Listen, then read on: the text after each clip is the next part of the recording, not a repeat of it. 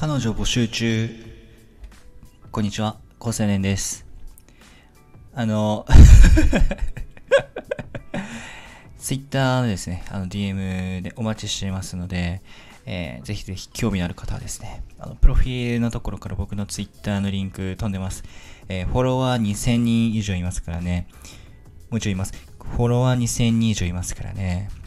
はい。フォロワー2000人の彼氏どうですか？はい。ということで、まあ、真面目な話に入っていきたいと思うんですけど。まあこれ部屋の片隅で一人でこのテンションでやってますからね。よくやってるなって自分でも思うんだけども。まあ、友達と話してた時に、人生の刺激が足りないとかね。なんとなく仕事もプライベートも、こうマンネリになってきたと。えー講師ともにマンネリになってきたって話を聞いて、どうやったら刺激が受けられるんだろうねっていうのを話してて、まあ、そこで得られた回答、まあ僕3つ見つけたんで、まあ伝えていきたいなと思うんで思います。まあ3つあるんですよね、刺激の入れ方は。で、まあ、結論言ってしまうと、1つはやったことないことをやる。で、2つ目はその知らないことを知る。で、最後3つ目は会ったことない人に会うですね。やったことないことをやる。知らないことを知る。会ったことない人に会うですね。でこれは結構、まあ、重要でして、まあ、例えば、よくわかんないですけど、有名な話で、あの、自分っていうのは身の回りの5人の平均値になるとかね、よく話しますけど、まあ、社会的動物なので、人っていうのは、どうしても普段いる環境とか、その身の回りの人たちの中で決められている基準とか常識っていうものがもう無意識にインストールされていくんですよね。それが行動指針になっていたり、心情になってたりするんですよね。なので、まあ、違う国だとかね、行くと全然違う文化なので、あの、やっぱカルチャーショックみたいなものは受けるし、自分が当たり前だと思っていたものが全然違う、こういう生き方もあるんだ、こういう仕事もあるんだっていう風にハッとさせられるんですよね。だから、まあ、その自分探しの旅をするときに、よく海外旅行とか世界一周っていうのがいい手段として、まあ、よく巷で言われるということなんですよね。で、えっと、僕がね、すごく思ってるのは、その刺激が欲しいって何かっていうと、僕が思うにね、気分転換だと思うんですよ。あの心理学とか脳科学とか、あの、大学生の時からもうずっと読んでますから、もう8年目とか9年目ですけど、それでやっぱ感覚的に思うのは、知識を積み上げた上での、今の感覚で思うのは、その刺激が足りないとかマンネリって言い換えると、対義語としてはその気分転換ができてないってことなんですよね。で、えっと、A と B があったら、ずっと A をやってたらたまには B になって、で、B に慣れてきたら今度もう一回 C ではなくて A に戻るでも全然満足するんですよ、人は。なので、その需要の揺り戻しみたいなのが起こるんですよね。例えば SNS って、その今、Twitter とかそういう流行ってますよね。あれはパブリックです。これは、そのちょっと、やばいことを言ったらすぐ炎上してしまうとか、こうマーケティングとかで拡散とかでできる。これはパブリックですよね。1億3000万人みんなに届く。まあ、海外にも届く。で一方で、その SNS のもう一個、もう一つの型というか文化としては、クローズなんですよね。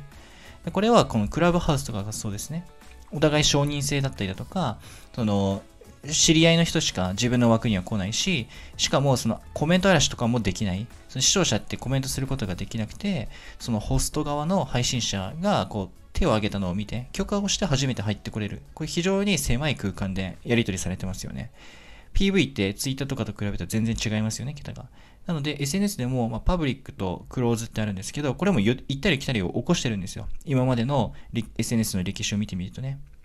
なので、クラブハウスってパブリックがすごい来ているツイッターの次にクローズでやってきてるんで、一個それが火種になったじゃないかっていう自分なりの仮説もあるし、で、話を戻すと、とにかく人っていうのはその気分転換みたいなもので、揺り戻しが起こるんです、需要の。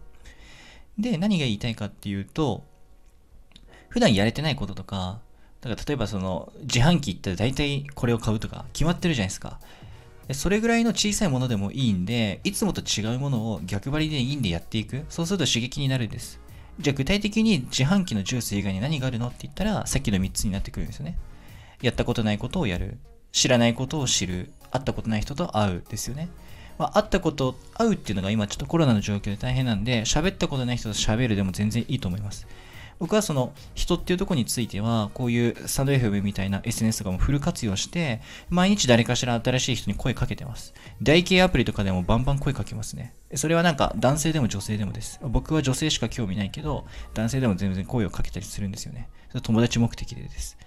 で、知らないことを知るについては、まあ、YouTube とか Twitter とかで、あの、情報収集用のアカウントそれぞれ作ってるんで、あの、適当にね、なんか、可愛いお姉ちゃんの写真とか見てしまうとさ、そのレコメンドによってそれが優先されて表示されるようになっちゃうから、あの勉強用の、あの情報収集用のアカウントを別で作って、レコメンドをそのインプットに特化して レコメンドにする分けてるんだけど、それでも全然インプットできるんです。知らないことを知ることができるんです。そうすると知識ベースが出てくるんで、今度はコードに移せるんですね。人間のインプットは感覚です。で人間のアウトプットは運動です。これはもう脳科学の知見で決まってます。なので、えっと、自分がアウトプット今度するときは、こうやったことないことをやるわけですよね。で、やったことないことって何？って言ったときに、あんまり思いつかないんですよ。あなたがやったことないことで、何かありますか？って言ったら、えー、っと、何かな？みたいな。何でもあるんですよ。あの、滝行でもいいですしね。あの、パラシュートでもいいですし、空からスカイダイビングするでも何でもいいんです。でも、言われてみれば、あ、それ確かにやってないってなるんだけど、言われないとなかなか気づけないんです。なぜなら人間の脳っていうのは、知ってることとか、こう認知していることから発想が生まれるので、そもそもやったことないこととか知らないことっていうのは、脳の外の世界にあるんで、出てこないんですよ。だから、その、触れるとか、こう探すとか、模索をするっていうことをしないと、こう、そもそも発想なんないんですよね。だから、10個とか100個とか情報を浴びて、この中で1個だけちょっとやったことないやつやってみてって言ったら、うーん、この中だったら、ちょっとじゃあ、好きやってみたいとかってなるわけですよ。それで1個ずつやっていくと、面白いものどっかに見つかるんですよね。これがハマるっていう現象の起こし方だと僕思ってます。そうすると、それが同じ趣味の人として、こう、人と繋がったり、こう、趣味仲間として繋がったりだとか、それがやがてこう、自分なりの専門知識だとか、実績とかが生まれるんで、そうするとまた発信の内容になってするわけですよね。僕もあの、ラジオ好きでずっと1年ぐらい継続して投稿してたら、このスタンド FM で公式パートナーになれたんで、まあ、ハマった結果そうなった。これはまた一つ発信のネタで語れますよね。そういうふうにどんどんそのインプットしてアウトプットする。まあ情報収集してやりたいことをやる。知らないことを知る。で、会ったことない人と会う。順番で言うと知らないことを知る。で、やったことないことをやる。選んでやる。で、最後に人と知る、知り合うってことですよね。多分この順序だと思うんで、どんどんこの循環の中で人っていうのは刺激を浴びてくると思います。これがそのなんとなくマンネリ化を起きてるっていう状態に対しての僕なりの回答ですね。うん。どんどん、あの、なんだろう。インプットもアウトプットも変わるんで、ぜひぜひ試してほしいかなと思いますけどもね。